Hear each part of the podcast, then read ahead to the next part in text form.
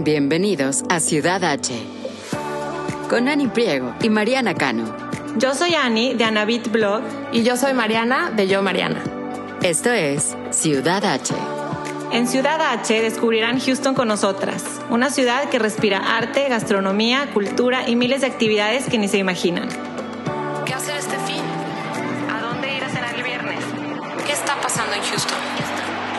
Desde restaurantes, bares y exhibiciones hasta eventos y viajes.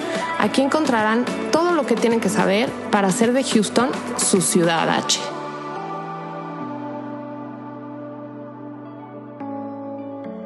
Bienvenidos a Ciudad H, estamos grabando otro episodio, otra vez en persona. Otra vez. Que eso me encanta. En Houston.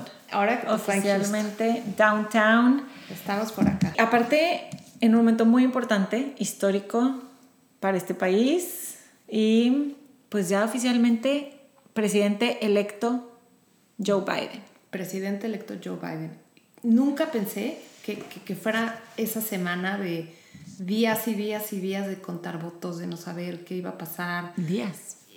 Semana. Ha sido una pues locura. hasta, hasta hace muy poquito que, que ya es como oficial. Digo, Bueno, hoy que estamos grabando el programa, todavía Trump no ha concedido, así es. no ha felicitado a Joe Biden ya como nuevo presidente electo. No sabemos, ojalá para cuando salga este episodio al aire ya estemos ahí, pero sí han sido unas elecciones cardíacas. Cardíacas. Todo este año ha sido un año cardíaco, la verdad. A mí, pues no sabía qué iba a pasar, no tenía idea qué iba a pasar, nadie lo sabíamos, hay gente muy inclinada para, para ambos lados, pero muy personalmente yo sí te digo, Mariana, que me sorprende que haya estado tan parejo con estos últimos cuatro años como han estado. O sea, pero esto ya es muy personal, me identifiqué hace poco con, un, con algo que leí que decía, no debería estar tan parejo ah, cuando ha habido niños alejados de sus familias en la frontera y se- separados de sus familias completamente y, en, y en- encerrados en jaulas o en cárceles, ¿no? Y cuando ha habido esta injusticia y esta injusticia y pues nombrando muy puntualmente todo lo que, lo que Trump ha hecho y lo leo y me identifico al 100% y al mismo tiempo también entiendo a las personas que votaron por Trump porque tiene sus puntos de vista al respecto que son muy válidos. Yo lo que creo es que lo que tenemos que hacer es interesarnos por, ¿no? Deberíamos, debemos de interesarnos y tomar una decisión informada y basada en nuestras creencias, valores y, y como familia, como persona, como humanidad. Y ahí es donde creo que difiero yo en algunos puntos, porque sí a todos nos puede afectar diferente. Por ejemplo, hay gente que, no, yo voy a votar por Trump porque creo que va a pasar esto y va a afectar la industria donde trabajo. Yo por mis valores, porque estoy súper, súper a favor de esto o súper en contra de esto, no me conviene que gane ese presidente. Lo entiendo, pero entonces... Uno, informarnos. Dos, que pensar en todos como humanidad, que creo que esta pandemia nos ha venido a enseñar eso. O sea, que no es nada más tú y, y- y tu círculo cercano, es todos. Mira, a mí en lo personal estoy 100% de acuerdo contigo. Ha sido muy choqueante ver que la mitad de este país le haya dado el voto a Trump. Sí, me cuesta mucho trabajo pensarlo, pero en esta confusión mental de, de tratar de, sobre todo, tener conversaciones con mis hijos, en donde me preguntan, mamá, pero ¿cómo es posible que haya estado tan reñida la votación? Escuché dos comentarios de dos personas que admiro mucho. Una es un amigo que es muy, muy, muy inteligente, muy informado, en donde su punto de vista me pareció muy interesante, en donde me dijo, Vive aquí. él vive aquí y es mexicano, y me dijo que hay que entender que el espectro entre demócratas y republicanos es muy amplio y hay muchas posiciones dentro del mismo espectro. O sea, no podemos pensar que la mitad del país es sumamente izquierda y que la otra mitad es sumamente derecha. Así es. Hay mucha gente en medio. Yo en lo personal me considero demócrata conservadora. Entonces, hay muchas cosas en las que coincido con los republicanos y en las que estoy de acuerdo con los republicanos. Entonces, el no perder un poco el rumbo de pensar, si tú votaste por Trump es porque estás completamente del otro lado del espectro. Exacto. No. O sea, eso como que me hizo pensarlo de esta manera. Me encanta. Y luego, por otro lado, una comentarista que yo sigo mucho en las noticias, que comentaba esto, y se los dejo como un pensamiento, como un food for thought, como Ok. dirían, que es, de acuerdo, el, la mitad del país votó por Trump. Y de acuerdo em, en que es por diferentes razones, como mencionas. A lo mejor mi esposo no estaba en en gas, a lo mejor soy católica y estoy en contra del aborto. Eh, a lo mejor es un, lo que le llaman, entre comillas, one issue voter, ¿no? En donde ese es tu único tema, es lo único que te importa y es la única razón por la que vas a votar por Trump, a pesar de el comportamiento impensable que ha tenido estos últimos cuatro años. Sin embargo, lo que comenta esta persona es, eso no les quita la responsabilidad de aceptar que ese voto tuvo consecuencias en el país, como lo que mencionas, que somos una humanidad, somos una comunidad. Entonces, ok, yo soy un one issue voter y tuve mi voto por Trump, pero tengo que aceptar que volteé mi cara para el otro lado y que me puse una venda en los ojos y todo lo demás que está pasando no lo vi. Y eso es lo que los tiene que hacer responsables. Me encanta. Entonces, esos, esas dos opiniones que trato mucho de escuchar opiniones de los dos lados claro. y de mucha gente, siento que me han traído un poco de, de rumbo, ¿no? Y por, supuesto que no queremos hacer este podcast ni político ni mucho menos, ¿no? Pero como están las situaciones ahorita, yo creo que es importante pues, exponer nuestro punto de vista y, y platicarlo, ¿no? Claro, y estamos ahorita viviendo cambios fuertes en nuestro estilo de vida por una pandemia global. Además, este año ha estado de altas y bajas internamente y yo creo que se vale, Mariana, se vale en este micrófono y en este espacio y a la gente que nos escuche decirles cómo pensamos. No queremos que nadie piense como nosotros, queremos nada más externar nuestra opinión, así como de cosas que hacer en Houston, así de como qué está pasando en Houston, pues esto está pasando, ¿no? Exactamente. Y sobre todo que viene al caso también con el tema de hoy, porque hoy queremos platicar de Thanksgiving, que viene Thanksgiving, de que tenemos hijos biculturales. En mi caso, yo y mi esposo somos mexicanos, mis hijos nacieron aquí. Y toda esta bicultural, al final, nuestros hijos la están viviendo ahorita en un clima político difícil, en medio de una pandemia. Entonces, de alguna manera, teníamos que hacer esta mención también en este episodio, ¿no crees? Totalmente. Y estamos aquí, como lo dijimos desde el primer episodio porque queremos estar aquí, ¿no? Porque fue una decisión tomada entre dos personas y entonces todo lo que conlleva que nuestros hijos estén aquí y que nos puede a veces hasta enojar como a mí, que es que tienen que practicar más su español y tienen que hablarme en español y cosas así, hasta que luego te puedes dar cuenta de que, a ver, es que estoy formando citizens of the world. O sea, ya no puedo pensar en que es que él es mexicano y te juro que no tengo idea dónde vayan a vivir mis hijos, porque ellos van a poder escoger dónde vivir y dónde hacer su vida y con quién compartirla. O sea, entonces ese es el episodio de hoy. ¿Con qué empezamos? Pues mira, a mí me gustaría también compartirles como, claro que nuestras experiencias de nuestros hijos, que al final es de donde venimos, pero también como consejos concretos de qué nos ha funcionado. Muy bien. Cuando nos topamos con situaciones de biculturalidad, que muchas veces son un reto para nosotras como, como mamás latinas o mexicanas, ¿no? Entonces, el primer punto que se me ocurría platicar, ¿por qué no abordamos este que mencionas tú, el idioma? Mm. Platícame tu caso, ¿tú cómo lo has vivido? Pues yo en México sí les hablábamos en inglés porque ah, ellos nacieron, nacieron en México. Nacieron en México uno llegó de dos años y medio y otro de uno recién cumplido. Entonces, allá en México sí era ir a un colegio bilingüe y en la casa yo sí les decía, mira, eh, la típica granja de madera que tenían, vaca, cow, y les decía de los dos, ¿no? y, siempre era así como los dos idiomas. Cuando llegamos a vivir aquí, estamos eh, viendo opciones de, de pre-case. Una mm, directora de una escuela me dice, no, tú ya te olvidas del inglés por completo Tú ya no le dices nada en inglés, el inglés lo van a tener aquí en el colegio y en todo lo que hagan por fuera, pero ustedes en la casa le hablan inglés.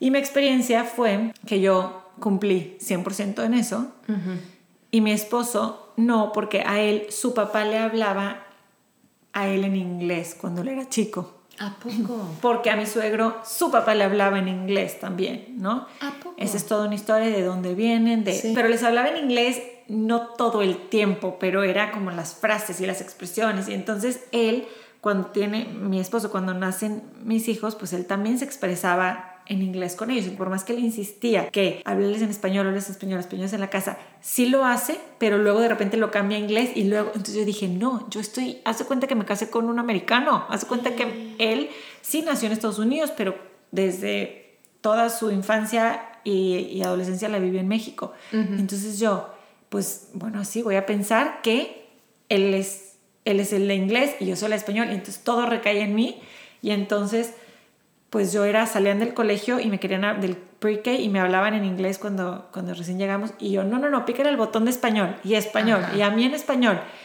Y fue súper desgastante y súper de flojera. Hoy te puedo decir que he logrado que lo mantengan, pero que ahorita en la pandemia aflojé demasiado.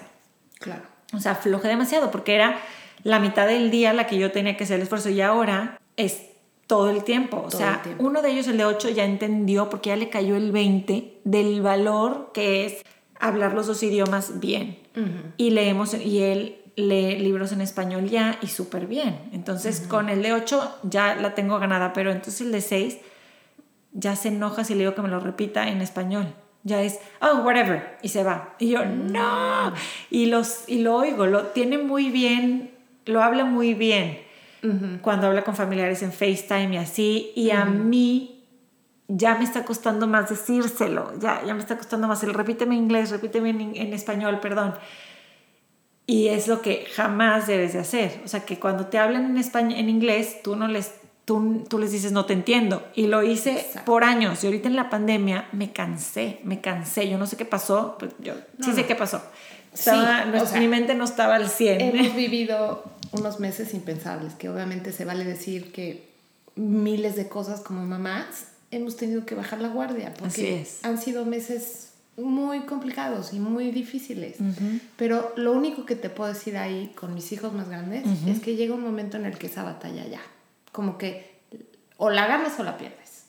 ¿Y tú? Yo sí siento que la gané. A mí de muy chiquitos me daba mucho miedo, que volvemos al tema de pertenencia. Me daban, porque ellos cuando nacieron yo les hablo en español, mi esposo es mexicano y en la casa todo era en español, o sea, su primer idioma fue en español. Pero cuando iban a entrar al kindercito, dije, pobres, no van a saber ni cómo pedir agua, ni cómo ir al baño, ni cómo... Entonces dije, les tengo más o menos que dar tips. Entonces mi esposo me dijo, bueno, vamos a enseñarles dos cosas. I need to potty. y, I need water, ¿no? Ok. Y ya. Y con eso, eh, unas amigas que tienen hijos más grandes me dijeron, lo va a agarrar rapidísimo, el idioma por el inglés no te preocupes, tú no dejes de hablarles en español. Y ya, y eso fue lo que hicimos. Y luego, cuando son tan chiquitos, inclusive la edad de tus hijos, lo que les costaba mucho trabajo a mis hijos era hacer ese switch. Yo los recogía de la escuela, se subían al coche y ¿cómo te fue? Es una palabra que para ellos es enredada en el cerebro porque traen todas las palabras todo su día en inglés. Entonces sí les daba yo un poquito de chance de media hora, 20 minutos de dímelo como te salga, pero platícame tu día y luego ya, switch a español. Pero sí les daba un poquito ese chance porque les cuesta trabajo. A nosotros nos pasa.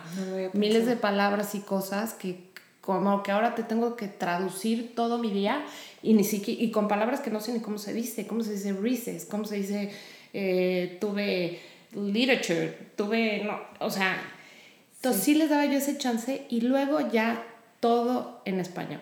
Ahora, con los niños chiquitos, el reto es no contestarles, porque luego tú les dices, eh, te dicen, I want a cookie, y le dices, sí, agárralo, está en la cocina. Entonces, el decirle, no te entiendo, háblame en español. es lo mejor que puedes hacer. Es lo mejor que puedes hacer, porque entonces ya sí los forzas a que hablen el idioma y que no lo pierdan que se me hace súper importante que no pierdan el idioma, porque al final es un plus claro. para ellos, ¿no? Claro, y el hablarlo, porque una cosa es entenderlo, ¿no? Yo lo estoy viviendo ahorita, no sé si te he contado esta historia y la he contado aquí en el, en el podcast, pero mi hermana que vive en Londres me dijo, ella nacieron los tres de sus hijos allá, igual que los tuyos aquí, y entonces hablan francés e inglés súper bien, y el español ahorita lo están practicando apenas más, ¿no? O sea, y tienen 14, 12 y 9 años, sus hijos. Lo que pasó es que mi hermana me, me dijo a mí, tú sálvate, yo no me he podido, yo ya no me salvé, pero tú nunca les respondas cuando te hablen en inglés. 100%. Esa es la clave. 100%. Y van a ser miles de berrinches a lo mejor y de desesperación, porque muchas veces tienes prisa para ir a la clase, ya te quieres que se cambie, ya quieres... Lo último que quieres es engancharte en un pleito por eso. Pero vale la pena y llega un momento en el que ya no tienes ni que pelearlo. Ellos ya cambian, entienden el switch y hablan español, me contestan en español. O sea, en esta casa sí puedo decir que los tres hablan muy bien español. O sea, no se habla de otro idioma. Ahora, yo de muy chiquitos les inventé, digo, mal hecho, que yo no sabía hablar inglés. Ah, Imagínate claro. mi desesperación. No, yo también, pero ya se dieron cuenta. Sí, ya te funciona unos Yo años. entiendo, y luego ya, no una vez fuimos a una tienda y la señorita me empezó a hablar en inglés. Y mi hija, no, she doesn't speak English. Y yo, "Ah, bueno, más o menos. Claro, se la creen un buen rato. A mí también me pasó que le dijo uno de mis hijos en un parque, no, she doesn't speak English. Y yo, yes, yes, estoy haciendo bien mi trabajo.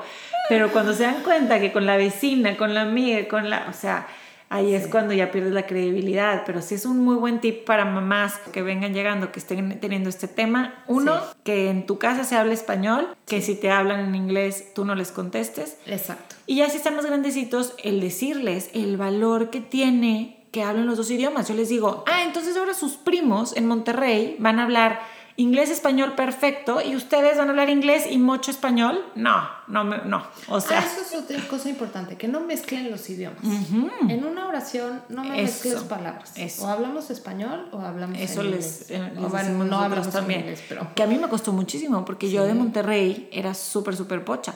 Ah, Súper, o sea, mis primas en Guadalajara y Puebla y México me decían, la, o sea, ay, es que tú siempre inglés, le metes todo inglés. Y, sí. y nunca me importaba, era como, pues así es mi, así hablo. Claro. Entonces, cuando llegamos aquí ya era todo, o sea, es más, a mí una vez que nos atacamos a la risa, Jacobo, mi hijo y yo, porque él, mamá, pásame la stapler, ¿no? La stapler. Ajá. Y yo, a ver, ¿cómo se dice stapler en español? Tenía como cuatro años, me dice, stapler. No podía, yo me solté la carcajada y él también. Y hasta la fecha se acuerda de esa anécdota de que, ¿te acuerdas cuando te dije cómo se? Y yo, sí, o sea, podemos, podemos inventar, este, a mí me pasó al principio así, ¿cómo se decía en español? Porque siempre he dicho, ¿no? No, y el inglés es un idioma más, más, más corto. No sé si te pasa que en una palabra explicas en inglés significa muchísimo y en español es toda una oración. Porque es más rico el idioma. Exacto. Exacto. Sí, con mis hijas igual. Una vez me Sí. pasó que baja corriendo una y me dice, mamá, es que mi hermana está layando. Ajá. Y yo, ¿qué es eso? ¿Cómo que está layando? Es- she's lying, ¿no? Y yo, Ah, pensé que estaba leyendo. lying. She's Claro. lying. Está no, hombre, layando. miles, ¿sí? Como esas miles. Pero bueno, el chiste es corregirlos, que hablen español y no contestarles con nada. Que cuesta trabajo, pero la esperanza que les puedo dar es que llegue el día en el que ya, no es issue. La No clave es practicarlo. Yo la pocha, no es issue. es que nos pasa, nos pasa. Ya no es Este, tema, deja de ser tema. Muy bien, muy, muy bien. Los libros ayudan mucho. Cuando vayan a México, bueno, no, no hay ni siquiera que ir a México. En Barnes Noble hay toda una sección de libros en español que vale mucho la pena, que sobre todo si empiezan a aprender a leer, Sí. que le- leerlos con ellos al principio y luego ya ellos hagan sus propios libros. Sí, que es importante esto, te dicen las maestras, no sé si hay alguna otra opinión por ahí, que cuando empiecen a leer, que sí empiecen a leer en inglés. Y luego ya les lees en español. Yo así Sí. estoy con el de 6, que, ya, Sí. que ya está mejorando mucho en la lectura en inglés. Y entonces ya, porque si no, imagínate, no, no, en el colegio lectura en inglés y luego llegar a la casa y en la noche en español se, van a- se pueden empezar a, a frustrar un poquito. Entonces ya Puede que ser. dominen un poquito la lectura en inglés, que practiquen más en el español. Sí, estoy de acuerdo, ¿eh? Estoy de acuerdo, pero no, no dejarlo. O No. sea, ya cuando los vemos que ya aprendieron a leer bien, que empiecen, se les hace más fácil leer en español. Y yo creo que sí vale la pena ahí sí forzarla un poquito, porque van a, van a Sí, sí, sí, Pero este libro de la semana, este libro, y no, no chapter books, o sea, empezar O con sea, los ese de... crédito sí se lo doy 100% a mi esposo, que él es el que en las noches se sienta a leer con ellos en español, porque yo la verdad acabo agotada de que perseguir, que hiciera la tarea y hacer inglés, y ahora los voy a perseguir por el libro en español. Pero ahí sí él me ha echado la mano con, con ese tema. Que él tenga esa, esa convicción y esa misión de hacerlo, sí. Exacto. Sí, dividir, obviamente, dividirnos eh, la chamba si es algo, si es algo importante para, para ti como familia. ¿no? Exacto.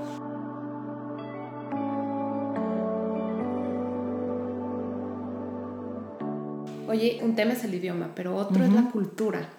¿Cómo has vivido tú las tradiciones mexicanas con las tradiciones americanas y cómo lo vives tú en tu casa? Me da mucha curiosidad porque es una plática que he tenido con muchas amigas y cómo cada familia lo vive de manera distinta, ¿no? Oye, el otro día veníamos caminando del colegio, el grande se pone ahí a platicar con amigas y le pregunta a una amiga a él, oye, ¿y tú qué haces en México? Ah, ¿por qué hablas español? No, pues porque nací en México. ¿Y qué hacen en Navidad? En inglés, ¿no? ¿Y qué hacen en Navidad en, en México? Y nada más vi que me volteó a ver Ricardo así, yo a ver, y yo pues, iba con el perro y me sordié y, este, y dije, a ver qué le contesta. Ajá. Dice, pues yo creo que lo mismo, comemos, estamos con la familia, comemos pavo. Y yo, exacto. O sea, porque la verdad, ese sí no fue un, ese sí no es un gran cambio. O No. sea, es, es la familia, creo que le dijo regalos, intercambiamos regalos. Sí, Y al final este- es el, el árbol de Navidad, Así es. Santa Claus. Así Son es. cosas muy similares en Navidad. En Navidad es muy similar. La novedad para nosotros fue hace cinco años el celebrar Thanksgiving. Que lo hablábamos hace tiempo, tú y yo, que no lo celebrábamos antes y que se ha convertido en algo que nos gusta hacer. Me da risa, pero me enoja. Yo no, no, no, denle su espacio al pobre mes de noviembre. Noviembre es Thanksgiving, noviembre es... Es un mes donde es otoño, donde todavía no tienes que estar pensando en que ya se va a acabar el año y es diciembre y, Sí. y, y ya pasaste octubre, el, el y Halloween, Halloween. y eso, como que siento yo que noviembre merece su, su respeto. Estoy 100% de acuerdo. Empiezas a ver decoraciones de Navidad y dices, no, todavía no, por favor. En Thanksgiving pasa, eh, yo lo hago, por ejemplo, ponemos el, el pino en ese fin de semana de Thanksgiving. O sea, pasamos Thanksgiving y luego ese fin de semana que sigue estando holiday season, ¿no? Y ahí ponemos el pino. Y la gente puede poner el pino de Navidad cuando quiera. Pero a mí, en lugar de relajarme, como hay gente que tengo muchísimas amigas que ya pusieron el pino y es, es que ya que empiece el season y ya que se acabe este año, va y que... Y yo, a mí me da más ansiedad acelerar las cosas. Yo soy más como, a ver, cada, cada día, cada mes, cada celebración tiene su momento. Sí, Entonces, no he puesto yo el pino de Navidad sí. en noviembre nunca y antes de Thanksgiving tampoco. Así es como lo hemos vivido nosotros. Y nos, y nos gusta. O sea, como Claro. que pasa Thanksgiving y luego ya eh, decoramos y, y cambiamos el chip a diciembre y ponemos... Ese fin de semana ponemos música de Navidad. Ahí sí ya. Exacto, exacto. Este. ¿cómo, cómo, digo, en ese tema, ¿cómo lo ves tú? Pues digo, muy, muy no veo un pino de. Navidad aquí, No, Mariana. Hoy estás en mi casa y como ves no hay todavía ni una esfera ni un nada. Todavía, normalmente muy parecido. Nosotros el primero de diciembre es cuando normalmente ponemos ya Navidad. Em, pero sí siento que para nosotros ha sido muy importante el disfrutar con ellos las dos culturas. O sea, que no solo sean niños bilingües, sino también biculturales, que de alguna manera como que naveguen las dos culturas bien. Que para ellos ir a México no sea un shock. ¿no? Porque, pues sí, vivimos muchas cosas culturales diferentes. O sea, la Ciudad de México, la dinámica es muy diferente, es mucho más rápida, mucho más gente, mucho más viva. eh, y sí queremos hacerlos como, como que sea una cultura que la sientan familiar. Ahora, a nosotros sí nos pasó que, sobre todo yo, con ese afán de mantenerles las tradiciones mexicanas, em, pues nos empezamos a familiarizar mucho más lo que platicábamos el otro día con poner un altar de muertos, Sí. ¿no? Porque como ahora vimos fuera, pues hay- las tradiciones mexicanas son todavía más importantes. Exacto, Entonces, si en México no las ponía, ahora aquí pongo mi altar de muertos. Y hubo un año que mis amigas y yo nos juntamos y dijimos, oigan, vamos a hacerles una posada. Claro. Esa es una tradición importante y una piñata de picos y les explicamos los pecados capitales. Y, las velitas, y las velitas, peliposada, porque yo también soy católica, entonces también es parte de un poco de la religión. Claro. Y les hicimos la posada. Les llenamos la piñata, de, estaban chiquititos mis hijos, dijimos, no hay que hacerla tradicional, vamos a ponerles cañas de azúcar No, no, no. y mandarinas. Empiezan los niños a mí a romper la piñata, eh, sí, no sé qué, se rompe y cae toda la fruta. La cara de decepción de los niños de, ¿y los dulces? O sea, no, no, llorábamos de la risa mis amigas y yo de, ay no, pobres, les hubiéramos puesto aunque sea ahí unos chocolatitos. Las mandarinas cayendo de la piñata. No me acuerdo qué eran, no, no eran mandarinas, es más, alguien aquí seguramente dice, Fruta. eran tal, Fruta. porque eran cañas de azúcar y, en fin. Pero bueno, el caso es que sí nos hemos preocupado también ahora por darnos cuenta que vivimos en Estados Unidos y que la cultura americana, pues también es importante vivirlas con, con ellos. Entonces nos pasa mucho el 4 de julio. Yo no lo tengo en mi radar. No me interesa vestirme de rojo, azul y blanco. Pero, pues ellos sí, es la independencia del país en el que viven. Totalmente. Entonces, ya hemos como que echado un poco más de ganitas de, ah, mira, pues claro, es el 4 de julio, no gran festejo, pero sí como, como comentarlo. Sí, que, que también en mi caso nos reunimos con amigos que no todos son latinos, que son de diferentes nacionalidades y hacemos el 4th of July porque, porque, claro, porque es parte de donde vivimos. Y no sé si te ha pasado que luego vas, nosotros una vez fuimos a ver un- unos eh, fuegos artificiales. Sí, siempre. Entonces estás ahí parada y de repente ponen el God Bless America. My Home Sweet Home, que digo, sí me pongo chinita. Ah, claro que te pones Porque al chinita. final, pues este ya es nuestro, o, o sea, esa es la idea, ¿no? Hacer de esta ciudad pues ya tu hogar, el lugar donde vives, este, y pues tomar la cultura. Pero coincido contigo en que Thanksgiving es de mis favoritas igual. Como que es un momento de, de pausa, de, de sentarte, reunirte, dar gracias y, y me encanta. Ahorita que dices de ponerte chinita, a mí me pasó mucho en, en pues cuando vas a ver los juegos de fútbol americano de los Sí, Texans o de los tot- Astros Total. Y dices, ¿pongo la mano aquí o no la pongo? O sea, En el himno, en claro. el himno, en el himno nacional y luego ponen Y la te voltean a ver tus y hijos el- así con cara de, mamá, la mano va aquí. Sí. O sea, ¿qué haces? Sí. ¿No? Que te voy a decir algo, en ese tema, pues que lo hacen muy, muy bien y lo han hecho muy, muy bien Estados Unidos, el nacionalismo, que yo cuando llegué aquí decía, es que si hay algo que define a esta cultura es el amor y el honrar a su patria por los siglos de los siglos, ¿no? Entonces sí tenemos que como papás estar un poquito enterados. El otro día, ahorita con todo lo virtual, yo creo que a todas les está pasando si, si han pasado por esto, pero les enseñan mucho de- en social studies, este, historias de mujeres y hombres en Texas que han estado en la Suprema Corte o que no sé, como historias relevantes. Y, y el otro día le dije a, mi hijo, es que yo no sé, cuéntame tú, cuéntame de, de ella. Y era eh, una mujer de mexicana americana y yo, mira, como ustedes, y padrísimo porque, porque sí se sintió identificado y todo.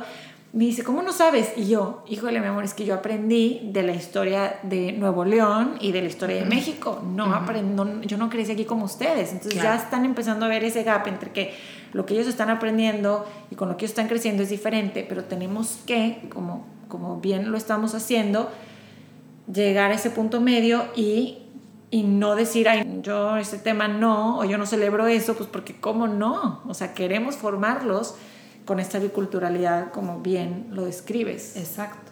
Y luego también el otro día, platicando con unas amigas, pens- eh, salió este tema y había mucho esta controversia de tus hijos con qué cultura se identifican. Entonces, como esta, esta cosa como de quererlos encasillar. No, no, no, mis hijos son súper gringos. Ellos son súper gringos, no hablan español. Y otras decían, no, no, no, mis hijos son súper mexicanos. Y me quedé pensando y me acordaba yo de algo que me dijo mi suegra alguna vez que se me hizo muy enriquecedor. Que me dijo, ¿sabes qué? Es que todas las culturas que ellos tengan y con las que crezcan, entre más mejor. Claro, O sea, todas suman. claro. No tienen que escoger, no, no, no restan, no, no hay que definir, no hay que encasillar. Al final, estos niños van- son niños que son una mezcla, que tienen, ah, en, digo, muy cursi, pero en su corazón adentro de ellos, tienen a México y tienen a Estados Unidos y son un híbrido ahí. Exactamente. O sea, ¿por qué quererlos encasillar en, en, en este lugarcito? ¿no? Yo ya pasé eso, me encantó ese consejo y yo creo que yo lo viví tal cual. El frustrarme y enojarme y el es que, que vean, quiero que vean a México así, quiero que... A ver, no les voy a curar su vida y no les voy, yo voy a, no voy a ser la curadora de sus pensamientos, ideales, deseos. Yo aquí estoy y les presentamos las dos o las tres o las cuatro o las... Este, porque puede haber familias todavía más culturales Claro. que la tuya y la mía. Tengo amigas y- que su esposo es alemán, otra Exacto. su esposo es francés y, y- y viven aquí. Y, entonces aquí. son tres diferentes culturas y, y coincido con tu suegra, todo suma y estamos, o sea, ya cuando te liberas de eso, de quererlos encasillar en un cuadrito, que sean muy mexicanos y que sean muy, o que sean muy hispanos o que sean muy latinos o que sean muy gringos, ya que dices, ellos van a hacer lo que, lo que vayan a hacer, con todo este tutti frutti, esta mezcla y es- estas experiencias, porque a fin de cuentas lo que te marca es lo que vives y por eso es tan importante las tradiciones y las celebraciones, por más pequeñas que sean, o sea, no tiene que ser gran cosa, pero el, algo que haces repetidamente todos los años con tu familia, claro que se van a volver parte de lo que eres y de lo que Totalmente. crees. y no, sé si te pasa a ti mucho, pero los veo que son una- unos niños como camaleones un poco, como que se acoplan muy bien a la situación en la que están. O sea, yo los veo convivir en México y se acoplan.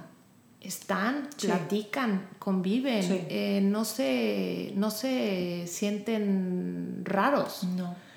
Los veo convivir en Estados Unidos con sus amigos americanos, hablando en inglés, en un partido súper tradicional de fútbol americano, y los veo que están, conviven y disfrutan. Entonces, sí siento que es un tema difícil, al final también, también es una situación de, de identidad que han tenido sus crisis de identidad, no, no puedo negarlo. Eso- Cuéntame algún ejemplo. Te, quiero que me, me platiques nada más porque te voy a decir yo mi ejemplo. Sí. Yo nací en Monterrey, México. Mi mamá poblana, pero nació en la Ciudad de México. Mi papá chilango, aquí como tú. Toda mi familia vivía en Puebla, México, o Guadalajara, o Vallarta, o, o sea, no tenía ni un familiar. Después llegaron unos, este, un tío y su esposa y sus hijos a- de la Ciudad de México a Monterrey. Pero yo decía, y todas mis amigas, súper regias, súper regias, De de, de- sus de familias de fundadores de, la ciudad, de ya sabes. Y yo, pues como que no, ni iba a casa de mis abuelos los fines de semana, porque yo los veía tres veces al año en otras ciudades, en otros momentos. Entonces, claro que yo nunca quise ser Ani Garza, Elizondo, o sea, no, no era como que quería, este, pero sí tenía estos momentos de decir, pues cuando voy de vacaciones a Puebla me siento como bien padre, porque ahí está toda mi familia y regreso aquí y vivo en esta ciudad que me encanta, pero al mismo tiempo de dónde soy, ay no, muy extraño, mis papás, la mayoría de sus amigos eran chilangos, entonces como que, este, sí, sí me acuerdo de sentir eso, de dónde soy, y eso es lo que me tiene a mí aquí ahorita. Que no necesito un lugar de donde sentirme de dónde soy. O sea, yo, yo puedo estar donde esté y soy la misma persona.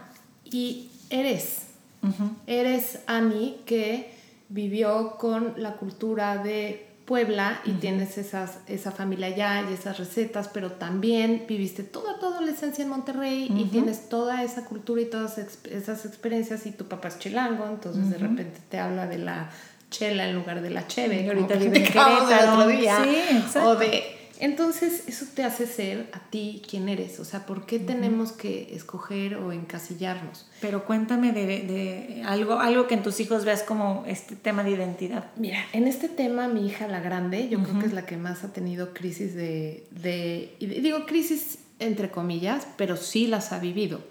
¿De cuántos años? Mi hija grande tiene. Siempre te pregunto porque puede que haya gente Sí. que entre a este episodio de la nada. Y no sepa, claro. Tiene, mi hija cumple 16 en diciembre, luego tengo otra niña de 14 y un niño de 10. Entonces, eh, con mi hija grande es la que les platico que desde chiquita le metí mucho la cultura mexicana, mexicana, mexicana. Y luego por ahí de los 8, 9 me di cuenta que la gringa también era importante. Entonces siento que de mis tres hijos ella es la que más trae México aquí, ¿no? Los chicos también y se desenvuelven muy bien en México, pero la grande es la que más. Entonces, sí le pasa un poco a mi hija que vamos a México y ve a los primos o ve a los hijos de mis amigas y me dice, mamá, es que me encantaría ir a un colegio aquí. Siento que no hablo igual en español que en inglés. Los chistes que digo en español me salen mejor. O en, y, mira que nació aquí, habla inglés perfectamente. Entonces, sí hay momentos, ella de muy chiquita, por ejemplo, íbamos a México y le preguntaban, ¿tú de dónde eres? Y decía, yo soy mexicana, pero vivo en Houston.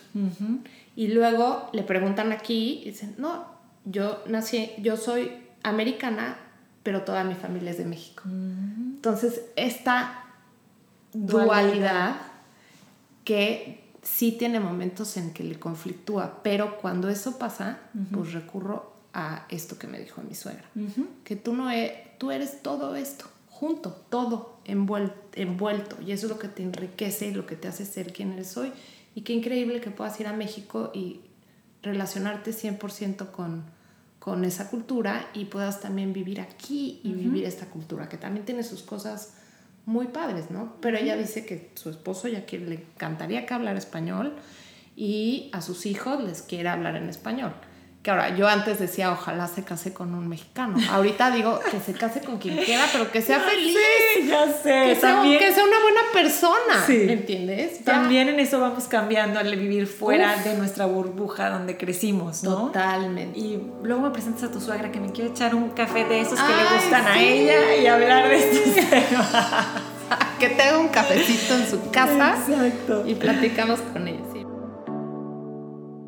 Y bueno, y finalmente, ya que va a ser Thanksgiving, Mariana, ¿qué, ¿qué caracteriza Thanksgiving para ti? A mí lo que me choqueó a mí cuando, cuando empecé a celebrarlo, porque lo empecé a celebrar desde el primer año que llegué, mi mejor amiga, que está en un colegio, sus hijos en Monterrey, en un colegio americano, les dan, primero les daban toda la semana, luego nada más algunos días, creo que ahorita ya regresaron a nada más, bueno, ahorita ni están yendo, ¿para qué te digo? Sí. El punto es que, este, pues llegué a vivir aquí y entonces mi mejor amiga, súper fan del shopping, este, sus, con sus tres hijos y su esposo se vinieron para acá. Empezamos a celebrar Thanksgiving y yo, ¿cómo se hace esto? ¿Qué, qué tengo que hacer? Black Friday. o sea, lo único que sé es que hay un día de shopping.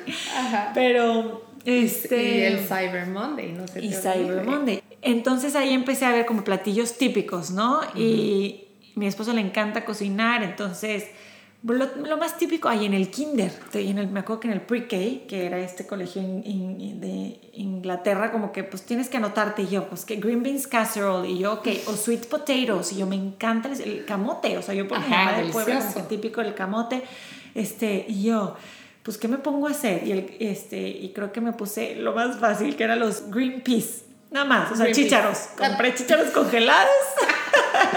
los puse tantita mantequilla y sal y de aquí soy.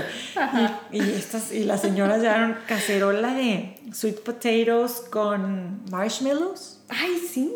¿No se llama eso jams o algo así le llaman? No sabía, pero puede ser. Me acuerdo que los niños estaban fascinados, o sea, felices. Y yo, ah, ok, ese es un platillo típico. Luego también un potluck. Y yo dije, bueno, pues voy a hacer los Brussels sprouts, ¿no? Explica qué es un potluck, que yo me tardé como cinco años en entender qué era esa palabra. A mí me dijeron, vente a la fiesta, es un potluck. Ok. Y, la primera vez que lo escuché fue en, en, el taekwondo de mis hijos, donde también hacen uno y, y igual estoy súper mal, Mariana, no sé. Cada quien lleva algo. cada quien lleva algo. Así de sencillo.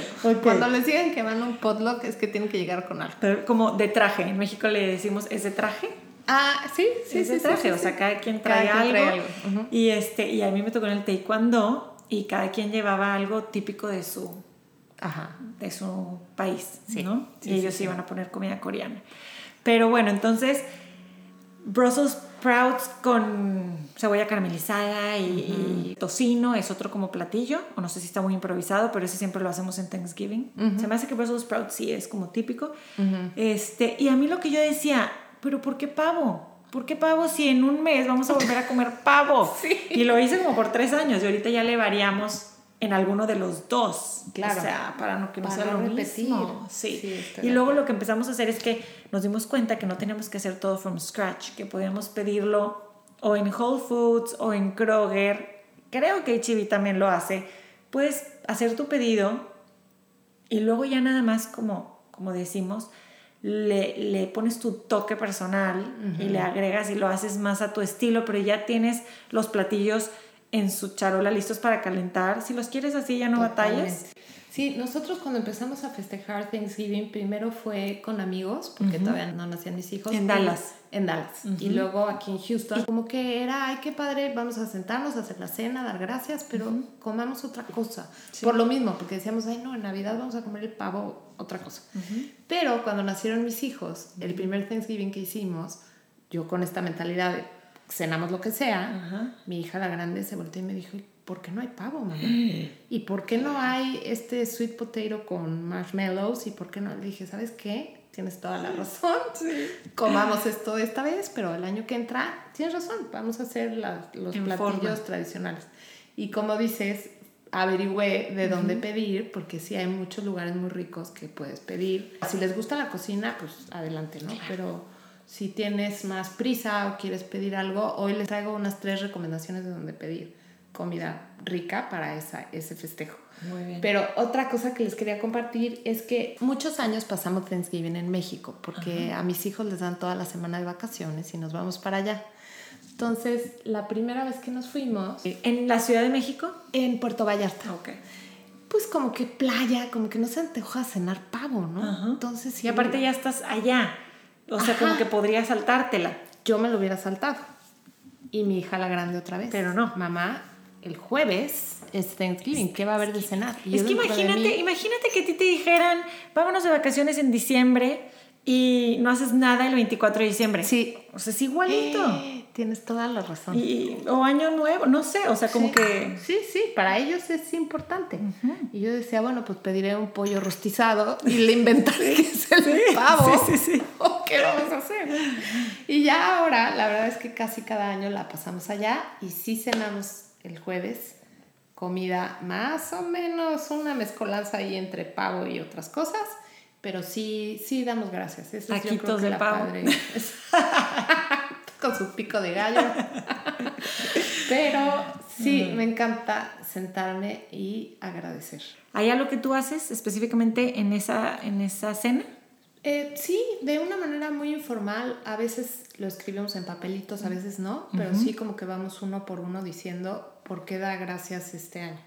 Aunque la verdad este año sí lo voy a hacer un poquito diferente porque siento que ha sido un año tan difícil que se me hace importante, claro que siempre hay la lección que aprender cuando tienes un reto, de acuerdo. Pero también se me hace importante con mis hijos el tener esta conversación real de que de que estuvo difícil. No se está grabando. Sí. O sea, se me hace importante tener esta conversación con mis hijos de como que, como que no meter el año abajo de un tapete, ¿no? De ya se acabó, ya viene Navidad, el año que entra va a estar todo padre, ¿no? Entonces yo creo, estoy pensando que este año, cada quien diga por qué da las gracias este año, que siempre hay algo que aprender, pero también se vale cada quien desahógese y diga qué fue lo que más le chocó de este año. O sea, siento que es una buena manera de, pues, de aceptar con ellos que ha sido un año difícil, ¿no? y, y, escuchar qué contestan, porque muchas veces asumimos, seguro le costó trabajo esto, seguro no pudo con esto, pero sí le tengo muchas ganas esa cena de ver qué me contestan. Me gusta porque es un buen momento para hacerlo, aprovechando, decir lo bueno y saca lo malo. Exacto.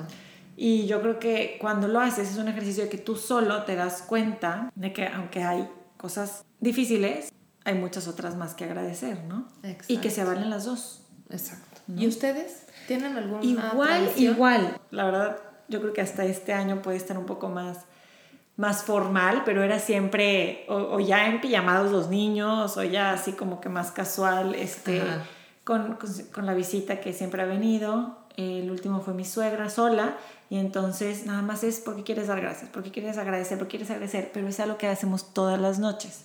Ay, qué Entonces para ellos como que es algo más, más natural. O sea, todas las noches les pides que den gracias por algo del día. O sea, en mi casa si no subo, porque Alejandro los acostó y les leyó, yo estoy haciendo otra cosa, es mamá, ven a dar gracias, ven a dar gracias. O sea, ese es otro episodio, Mariana. otro episodio, cuando, ¿por qué decidí hacer esto hace como unos cuatro años para cerrar el día? Pero, pero entonces en mi casa es dar gracias en la noche.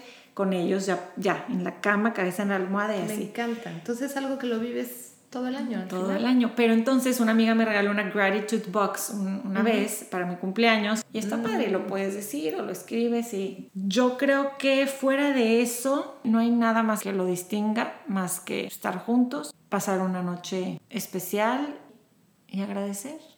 Totalmente. Oye, pues si se trata de agradecer, yo quiero agradecer muchísimo el haberte encontrado, Yo también. el haber Es creado este proyecto. Sí, el haber creado este proyecto. Me encanta tener estas conversaciones contigo y por eso me siento súper, súper agradecida. Yo también. Es este mm, a breath of fresh air. Exacto. Platicar y, contigo. y de verdad, la amistad que estamos haciendo y me encanta. Te doy muchas gracias. y live, ¿no? Porque estamos realmente conociéndonos a fondo en vivo con la gente que nos escuche. Sí, exacto. Qué Ya bonito, sabes. Mariana, me pusiste Sí. sentimental. A Bueno, mí también. Oigan, les mandamos toda la súper buena vibra. Festejen este Thanksgiving con su familia. Eh, y bueno, ahora sí que a dar gracias. Y a comer. A comer. a comer. y a Me comer encanta. y, y los postres tan ricos, no hablamos del pecan. Oye, el pecan pie. Sí. Pidan Ay, el de Round Top. El de Round Top y se puede en línea. Se me hace que eso puedo hacer este año para hacer, hacer algo diferente cada año, ¿no? Meterle ahí un, poco, un Sí. toque especial. ¿Sabes de dónde les recomiendo mucho pedir? De un restaurante que se llama Georgia James. ¿Ok? Eh, tienen un kit delicioso de pavo y de todos sus sides. Pero es un pavo súper rico porque tiene todo el crisp alrededor. Ok. Luego, Killens, este lugar súper famoso de barbecue. Ok. Tiene un lugar en Pearland, tiene otro lugar en Woodlands. Y ahí también pueden pedir su kit de pavo. Se los recomiendo muchísimo. Muy ricos los dos. Ponemos en los episode notes las recomendaciones. Perfecto. Gracias por escucharnos. Happy Thanksgiving, se dice así. Happy. Todo el episodio diciendo que hablen los hijos en español. Y happy Thanksgiving. ¡Feliz, ¡Feliz Día de Gracias!